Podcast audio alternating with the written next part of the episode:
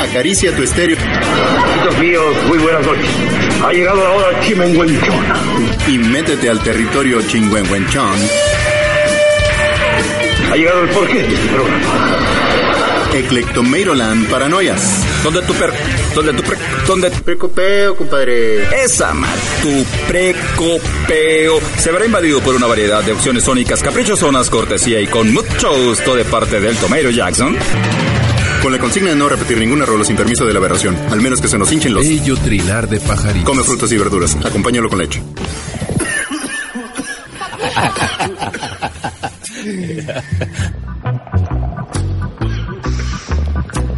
Bienvenidísimas, queridísimas y rabiosas bestias paranoicas y piratísimas, empieza el conteo reagresivo para iniciar nuestra más reciente edición, Eclectomerolan Paranoias para Piratones con juguete rabioso, edición 288, porque lo mocho no quita lo pinocho. Se cumple ya una década de cuando Hermosillo, capital del infierno, se partió en el tiempo y el espacio a partir del homicidio culposo sucedido el 5 de junio del 2009, en palabras de Paco Alonso.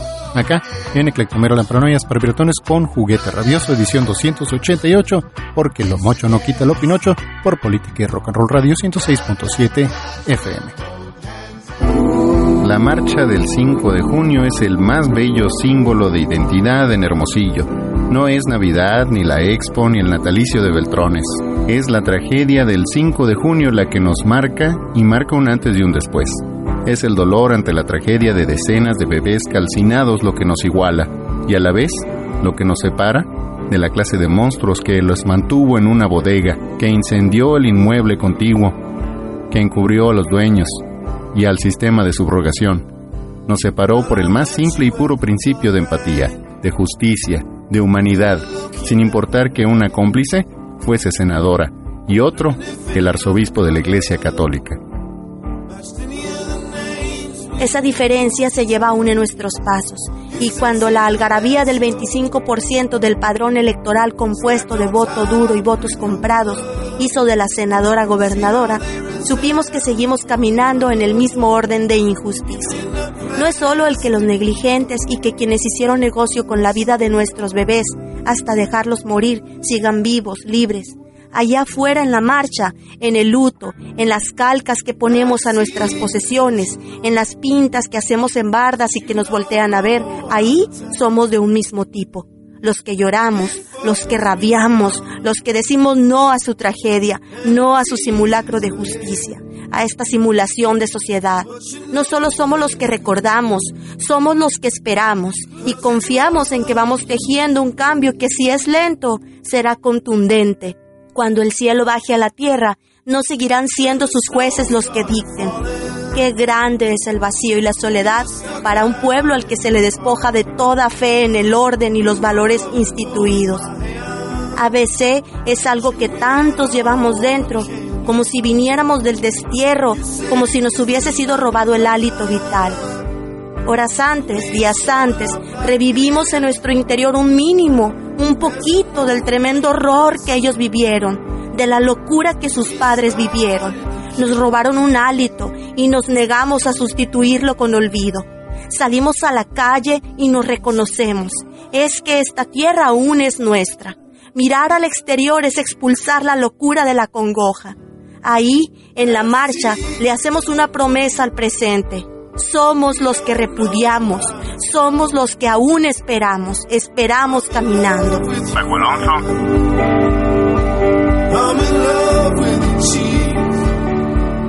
Continuamos desde Efecto Maryland conmemorativo de esas 49 luces que siguen iluminándonos desde su recuerdo y más de 70 otras que llevan su cicatriz en esta dimensión.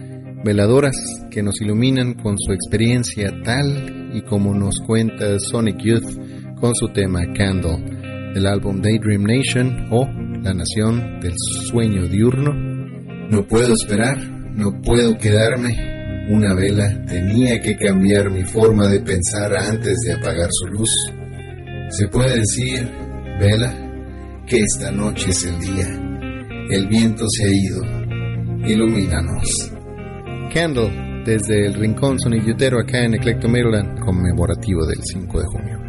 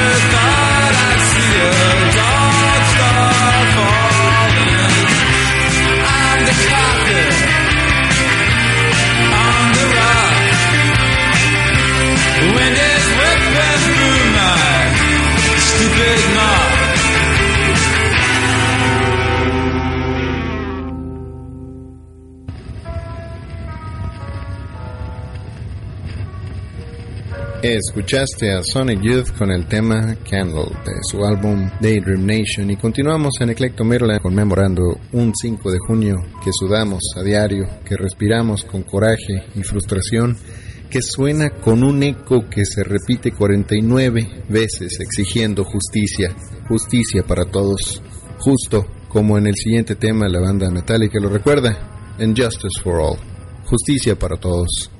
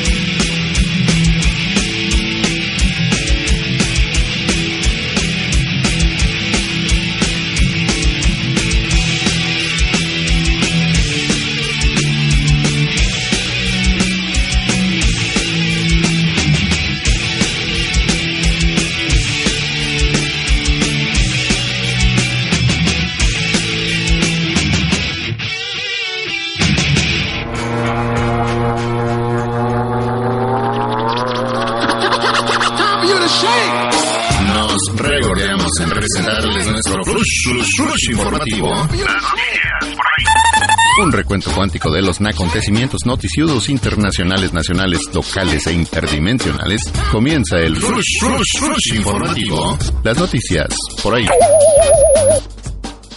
Kinsey Wolanski entró al campo con un traje de baño en la final de la Champions con publicidad del sitio porno Vitaly Uncensored, manejado por su padrote el youtuber Vitaly Dorbetsky, generándole más de 3 millones de euros en publicidad que... ¿Cómo? ¿De plano? ¿La juegan todavía? Ok, en fin.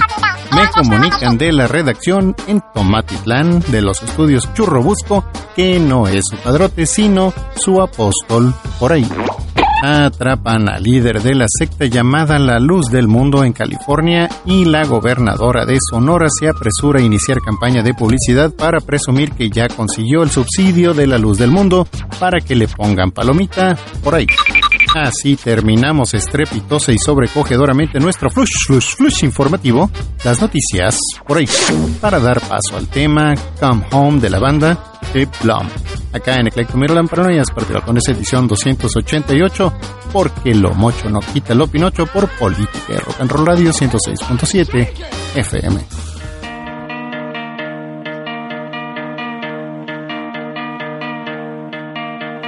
Say it's over. You want everything at once. Think that you're you're indecisive. I wish I had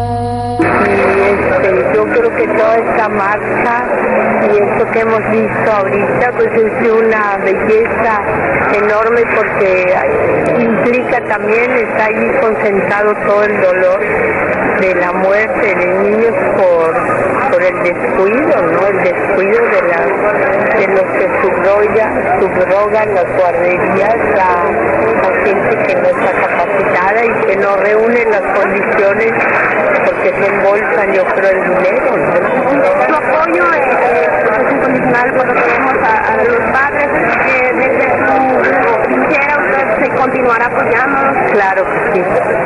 Sí, Y yo creo que en general todos los periodistas están muy conmovidos y quieren apoyar. Y creo que hay muchísimas demostraciones de cariño y de indignación. ¿Quién está fallando aquí?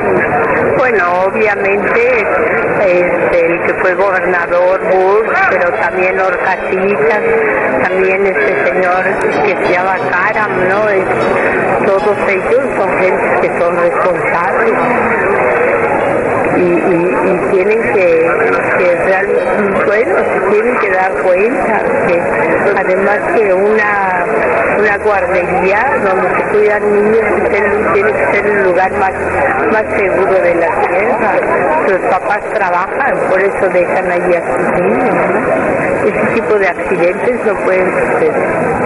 Esta fue la voz de la escritora Elena Poniatowska en palabras que compartiera con radios comunitarias locales luego de la marcha del 5 de junio de 2010 en Hermosillo. 49 razones para no olvidar, 49 razones para exigir justicia, 49 razones para cantar. Desde el 5 de junio de 2009, fecha en la que ocurrió la peor tragedia infantil en la historia de México, diversos artistas se han inspirado para cantarle a las 25 niñas y 25 niños que no debieron morir en el incendio de la guardería BC, así como a las decenas de menores que resultaron lesionados. En el siguiente bloque escucharemos la voz de la cantautora argentina Liliana Felipe con la canción Siete Meses, cuya letra es un texto que en enero de 2010 compuso Roberto Zavala, padre de Santiago de Jesús Zavala Lemas.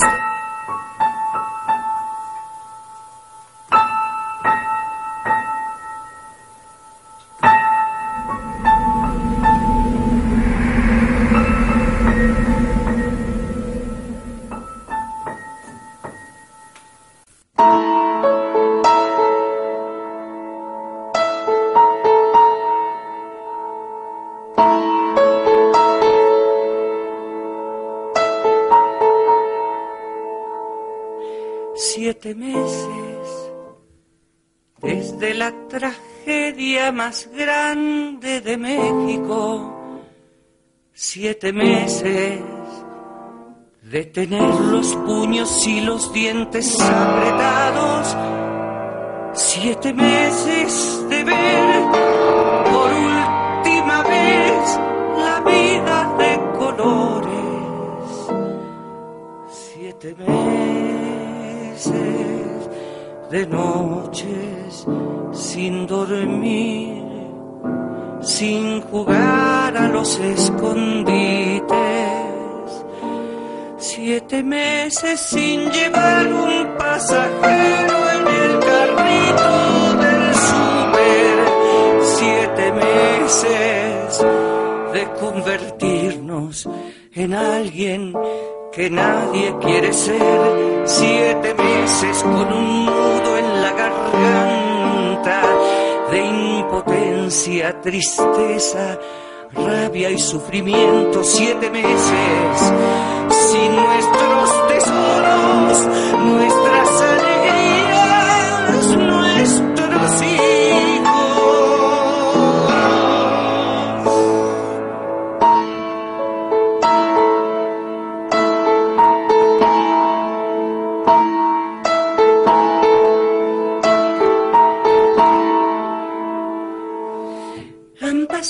Siete meses, pero nosotros seguimos viviendo en ese fatídico 5 de junio del 2009 y tenemos toda una vida por delante con un solo propósito, sacar a la justicia, sacar a la justicia del hoyo,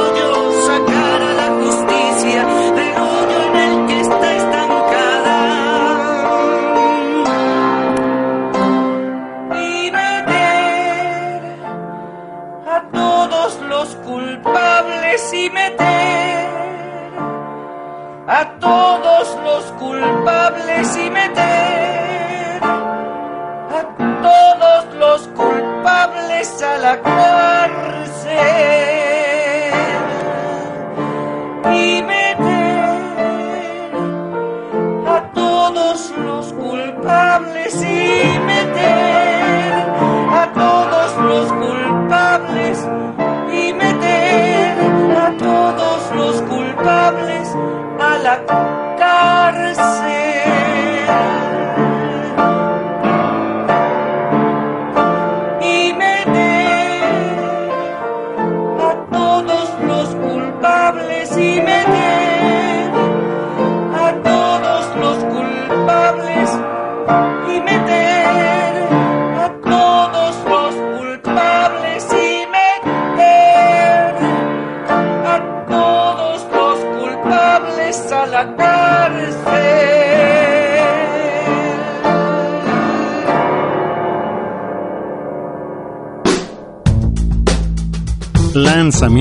Rabiosos de Juguete Rabioso y Eclecto Maryland se corren copiosamente presentando a ni más ni menos que lo más reciente de la tremenda banda chicano Batman. El tema en cuestión se titula Háblame, ya que hace algunos años Caloncho, quien colabora con ellos, le envió un correo a la banda chicano Batman proponiéndole trabajar juntos, ya que la Angelina banda es su favorita y el resultado de tal inmersión en el estudio fue el tema Háblame, que escucharemos a continuación acá por Eclecto Maryland Paranoias para Piratones edición 288 por Política y Rock and Roll Radio 106.7 FM.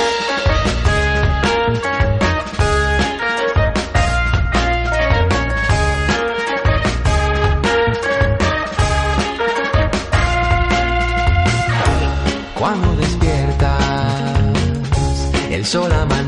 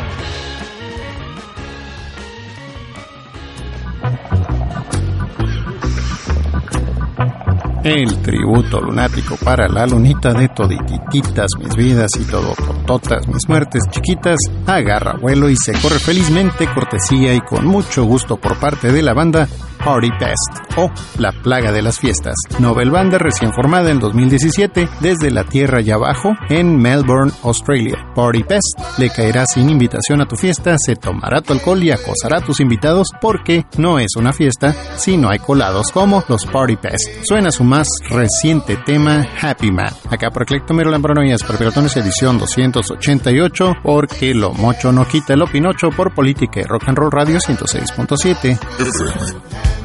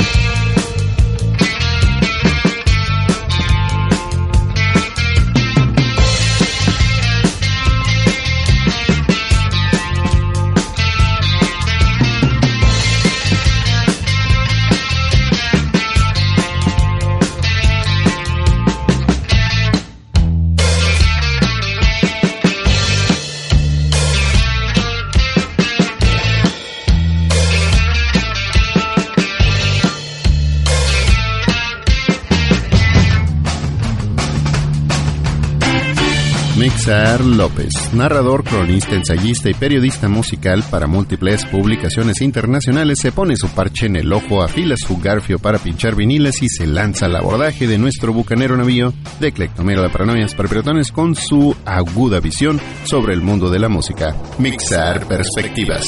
tejiendo una perspectiva peligrosa que puede ser una trampa, o la posibilidad de construir nuestros castillos metafísicos imaginarios en la música. En esta ocasión, Mixar López, en colaboración con Yair Hernández, les trae el análisis de la serie de Diego Sorno titulada 1994, seguido del tema Ay la culebra de la banda Guaje Colectivo, con su tratamiento músico-poético del tema en cuestión, donde el gran Oliver Payán, conocido en el bajo mundo de los debrayes psicoanalíticos, como Manuel Acuña, hace de las suyas, las nuestras, en torno al evento del año en cuestión. Acá por Eclectomero Lamparanoias para Piratones edición 288 por Política y Rock and Roll Radio 106.7 FM. Yo veo un México con hambre y con sed de justicia. ¡Vamos a ganar! Próximo presidente. Ese fue Luis Donaldo Colosio. Le dieron a Colosio. Le dieron a Colosio. Dos disparos. Dos presuntos hace poco más de una hora. Nunca negó que había disparado. Ni siquiera me di cuenta si había salido de mi arma o no. Se empezaban a generar teorías. En el crimen participaron varios sujetos. Los demonios andan sueltos y han triunfado. Cambia todo. Cambia el país. Un grupo de hombres armados mantiene tomados cuatro municipios de Chiapas. Se estaban concentrando miles y miles de indígenas. No se les ocurre que va a pasar lo que va a pasar.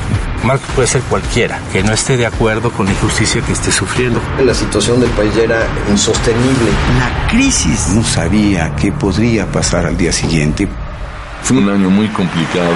Que todo cambie para que yo no muera. Un México agraviado, lastimado, vejado caray, ese fue el 94.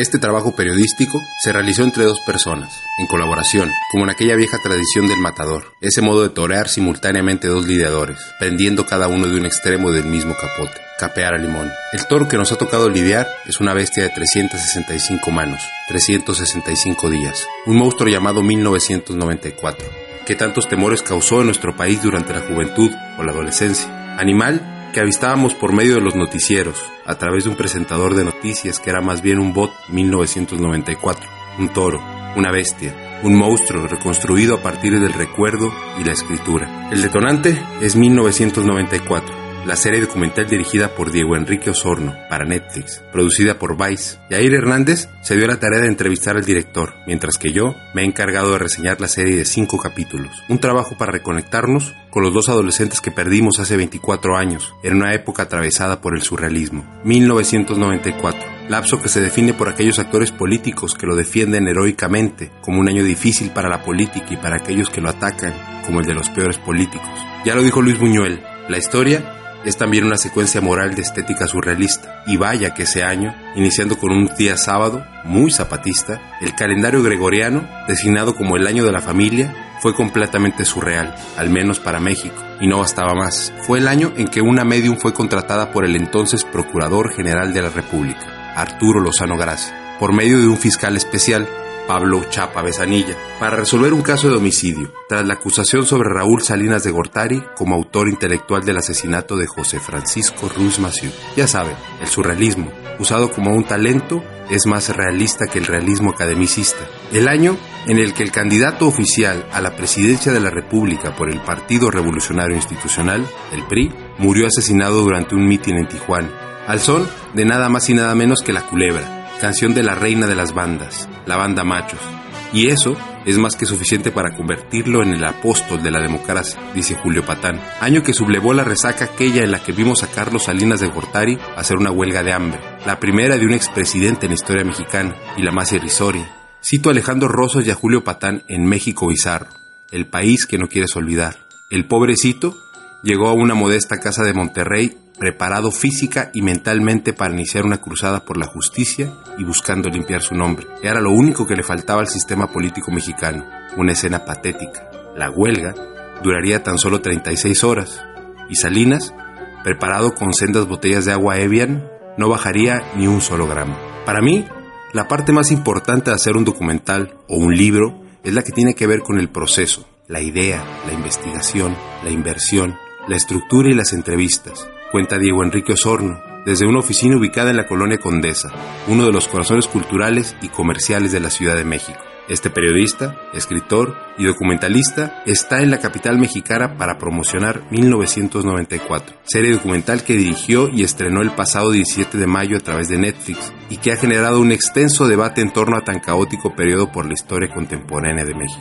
Como periodistas, creemos que el trabajo que hacemos puede ayudar a transformar nuestra realidad, que puede ser una herramienta de transformación social. En esa transformación podemos contribuir con el debate, con la discusión, con la reflexión y con el análisis. Eso está generando la serie de una muy sorprendente. Reconoce también al autor de libros como El cartel de Sinaloa y Slim, biografía política del mexicano más rico del mundo. 1994 fue el año en que un levantamiento armado terminó con el sueño del primer mundo y colocó a un guerrillero proveniente de Tampico, en las portadas de las revistas sensacionalistas con el mote de sex symbol de la selva, arrancando suspiros a celebridades como Madonna y a escritoras como Guadalupe Loaesa, enamorando a periodistas como Gloria Muñoz Ramírez, con quien aparentemente contrajo nupcias. En fin, la popularidad del encapuchado subía por entre las piernas de las mujeres. Antes de que el presidente Cedillo lo identificara en cadena nacional, don Alfonso Guillén ya sabía que el subcomandante Marcos era uno de sus hijos. En los primeros días de febrero de 1995, don Alfonso visitó a unos amigos cercanos y les dijo, mi hijo Rafael es el subcomandante Marcos, y echó a llorar.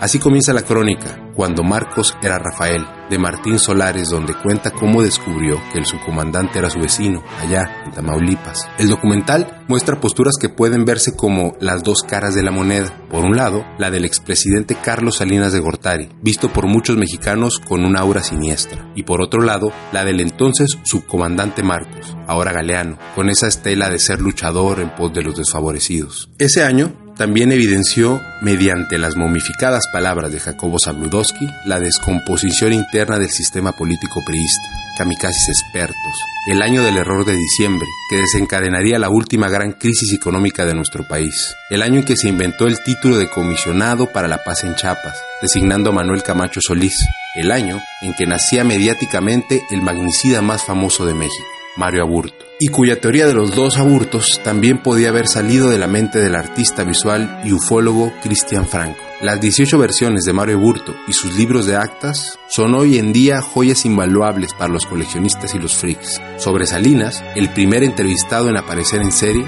Osorno cuenta que es alguien que tiene una capacidad impresionante para poder hablar y hablar, no necesariamente en los términos en los que uno quisiera entender las cosas. Es alguien que hay que descifrar cuando habla, y es alguien que representa en buena medida para muchísimos mexicanos la problemática que hay en el país hoy en día. Si pudiéramos identificar en una persona los problemas del país, si pudiéramos hacer la simplificación en el imaginario popular, es Salinas. Entonces, me parece muy importante poder registrar un testimonio de cómo es. No es fácil tener una entrevista con él. Eso el documental lo buscó desde el principio, porque me parece que el ejercicio hubiera sido fallido si no hubiera tenido el testimonio de Salinas y el de Marcos. Para mí, son los dos pilares de ese momento de la historia del país. El periodista director parece abrir un boquete en las cuadradas pantallas de los años 90 para rescatar esas imágenes terroríficas de los noticieros del país. Pareciera que cuando vemos 1994, el espectador sufre una empírica regresión de madurez. Volvemos a ser aquellos impúberes atemorizados por el maquillaje vampírico de Carlos Salinas y sus discursos totalitaristas y antagónicos, con un cuadro de Carranza a sus espaldas, el cuscús a la inversa, sin cabellera, sin un gramo de comicidad, pero con la misma producción. Solo falta la máquina de humo para infundar temor. Otro personaje político que destaca en el ejercicio de la memoria de Osorno es el expresidente Ernesto Cedillo Ponce de León, en ese tiempo jefe de la campaña de Luis Donaldo Colosio y, tras el asesinato de este, sucesor presidencial de Salinas. Pero Cedillo declinó a testificar en el documental. Así como Salinas habla mucho, el silencio de Cedillo también habla. El hecho de que Cedillo no aparezca habla mucho de él. Obviamente, están los puntos de vista de sus colaboradores más cercanos, el material de archivo para que podamos entender la lógica de Cedillo, pero su silencio también dice cosas. Más de 200 250 horas de rodaje y 500 horas de archivo son las cifras en torno a la realización de esta serie documental. Por eso, para el director, la selección y acomodación de material fue una labor ardua pero sorprendente. Yo me tenía que controlar, porque cada vez que me sentaba en una sesión de revisión de archivo tenía que ser dos horas, pero me quedaba siete y hasta la madrugada. Era un momento constante de descubrimiento. Si yo sentía eso, quería que el espectador también lo sintiera. Hay una sensación de asombro permanente que quiero reflejar en el documental. Al menos así lo vivo yo, sosegado por las noches por la posible presencia de un chupacabras que podría dejar sin una gota de sangre el organismo desahuciado de mi perro, confinado a la soledad del patio. Sentir ese escalofrío cada que comenzaba a escucharse los primeros acordes de la culebra. Sentirse observado por los ojos del licenciado Jacobo todas las noches en el noticiero Eco de Televisa. Ser parte de una generación marcada por el surrealismo, la política y el mass media, que hacía ya sus pininos en la gestación de las cortinas de humo, una generación con la que se experimentó, cual conejillos de indias, pero que resultaron serpientes, la generación culebra. Pero el trabajo del periodista regio va más allá de esta generación. No solo quienes vivieron lúcidamente este periodo les trajo recuerdos, también a las generaciones que en el 94 eran jóvenes que incluso aún no nacían les ha impactado redescubrir o descubrir tan importante pedazo de historia. Creo que lo importante del documental es la posibilidad que ya pasaron 25 años. Entonces, hay una forma de llegar a ese momento con menos coyuntura, que es algo que a la larga recibe también la gente que está viendo,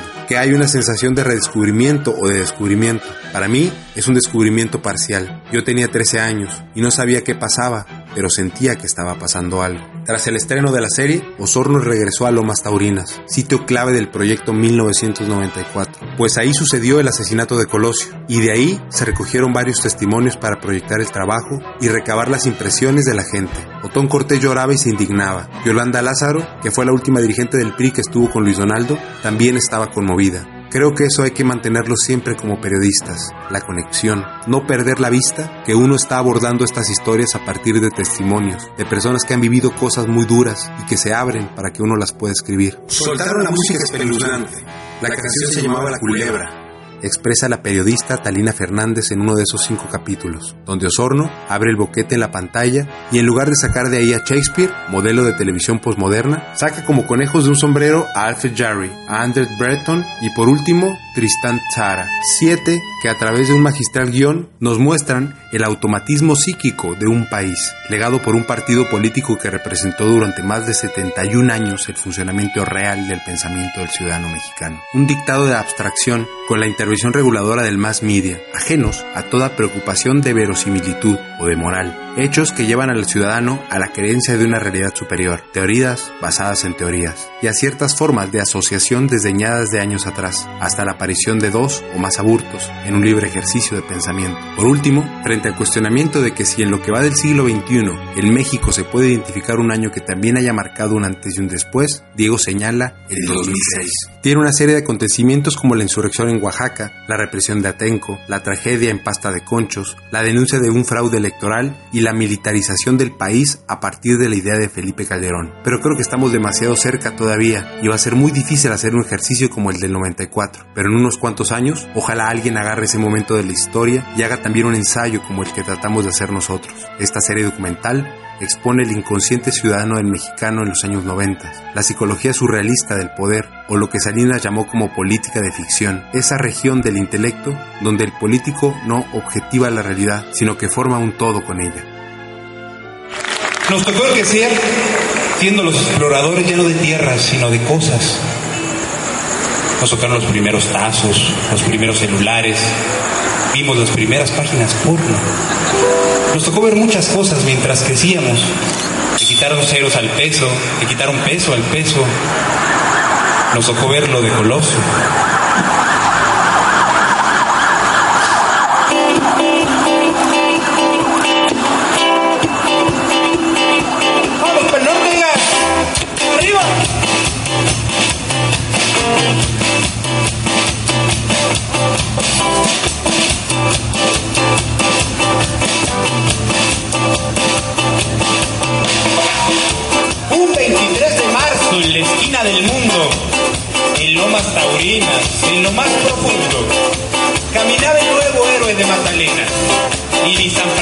Pudo cuidarle su tatema. Flanqueándolo por la derecha, un tipo se acercaba sacando un pinche pistolón, su vida terminaba. Y yo grité, ¡ay, la culebra! Cual estrella del rock al candidato pasaba, mientras en el Odazal la patrulla esperaba al supuesto sospechoso, madrazos le sobraban. Jacobo al país la noticia daba. Luis Donaldo Colosio Murrieta, candidato a la presidencia por el Partido Revolucionario Institucional, ha muerto. Y yo grité, ¡ay, la culebra! Luego vino Cedillo los siguientes seis años apenas y los comimos. Se devaluó el peso, los rebeldes zapatistas en Chiapas, Aguas Blancas, Acteal. Votamos por un cambio y llegó Fox. Vendió el país y nos gobernó Martita. Y yo grité, con salivita. Al siguiente presidente ya ni siquiera lo escogimos nosotros. Llegó la represión, la guerra contra el narco. El problema es a que narcoírle y yo grité, saquen pa' todos. Hoy es más fácil que te maten en un estacionamiento que encontrar trabajo. Para vivir en Juárez hay que ser hombre, literalmente hombre. Gordillo, las huelgas, los sindicatos vencidos. El salario mínimo nunca le había hecho tanto honor a su nombre. Yo grité,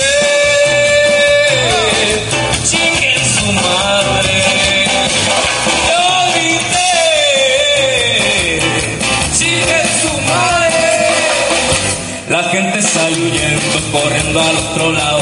Toditos asustados comenzaron a gritar: ¡Huye José! ¡Huye José! Vaca, están lloviendo balas, te van a tocar. ¡Ay! ¡Ay! Siete pesos la hora, siete pesos el camión. Qué buenos van a salir los medios tiempos de trabajo. Pero no se preocupen, viaja en un avión bien chingón. Gracias, bienvenidos y bienvenidas. Esto fue Eclectomeroland Paranoias. El espacio donde las ondas sónicas no levantan polvo porque prefieren levantar telas. Ya que después de todo hay mucha, pero mucha tela de donde cortar. Paranoias para todos mis amigos. Come on, enjoy us. Los paranoias. Only Los paranoias.